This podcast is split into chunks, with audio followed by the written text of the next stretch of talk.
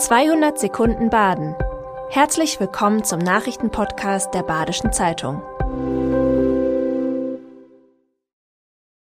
Die Nachrichten am Donnerstag, den 29. Februar.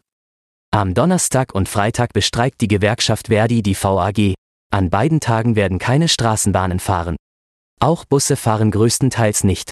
Die Linien 15, 24, 32, 33 und 34 fahren eingeschränkt. Ebenfalls geschlossen bleibt die Schauinslandbahn und das VAG Kundenzentrum. In der Streikrunde gehe es um Arbeitsbedingungen und die Bezahlung, so Verhandlungsführer Jan Bleckert. Gleichzeitig finden am Freitag der Klimastreik und ein SC Freiburg Heimspiel statt. Wer eine Anreise mit der Bahn geplant hatte, muss nun nach Alternativen suchen. Die VAG weist außerdem darauf hin, dass aufgrund des Streiks weniger Leihfahrräder zur Verfügung stehen. Laut einer SWR-Meldung steht die Feldbergbahnen GmbH kurz vor der Insolvenz. Anlass des Berichts war eine E-Mail von Geschäftsführer Julian Probst an die Gemeinderäte des Feldbergs, in der von einer zukünftigen Zahlungsunfähigkeit gesprochen wird. Gegenüber der BZ hat Probst mitgeteilt, dass eine Insolvenz nicht zur Debatte stehe. Aktuell gäbe es gute Gespräche mit allen Beteiligten.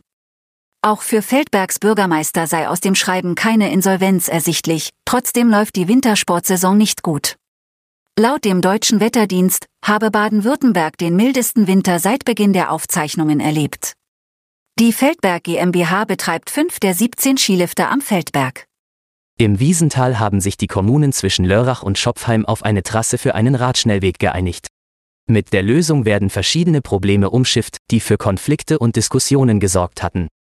Der circa 18 Kilometer lange Weg soll von Schopfheim bis an die Schweizer Grenze führen. Auf einigen Abschnitten soll der Radweg auch als Fahrradstraße benutzt werden.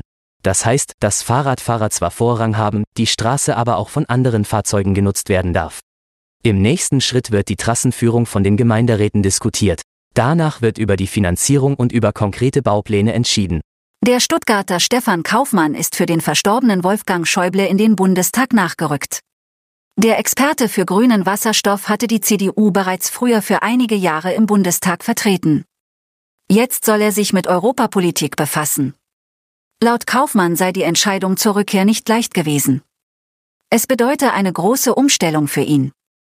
Wer sich für ein Bundestagsmandat bewirbt, der tritt es auch an, so der Politiker, aufgefallen sei ihm, dass sich die Atmosphäre im Bundestag verändert habe. Das Miteinander sei schlechter geworden und der Ton habe sich verschärft. Das Schaltjahr 2024 hat heute seinen zusätzlichen Tag. Rund 55.000 Menschen haben in Deutschland am 29. Februar Geburtstag.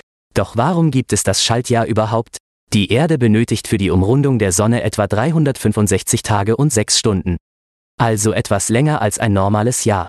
Um diese Differenz auszugleichen, wurde bereits im alten Rom das Schaltjahr eingeführt. Der letzte Monat des Jahres ist damals der Februar gewesen, weshalb die Verlängerung bis heute dort angehängt wird. Das war 200 Sekunden Baden. Immer montags bis freitags ab 6.30 Uhr. Aktuelle Nachrichten rund um die Uhr gibt's auf der Website der Badischen Zeitung badische-zeitung.de.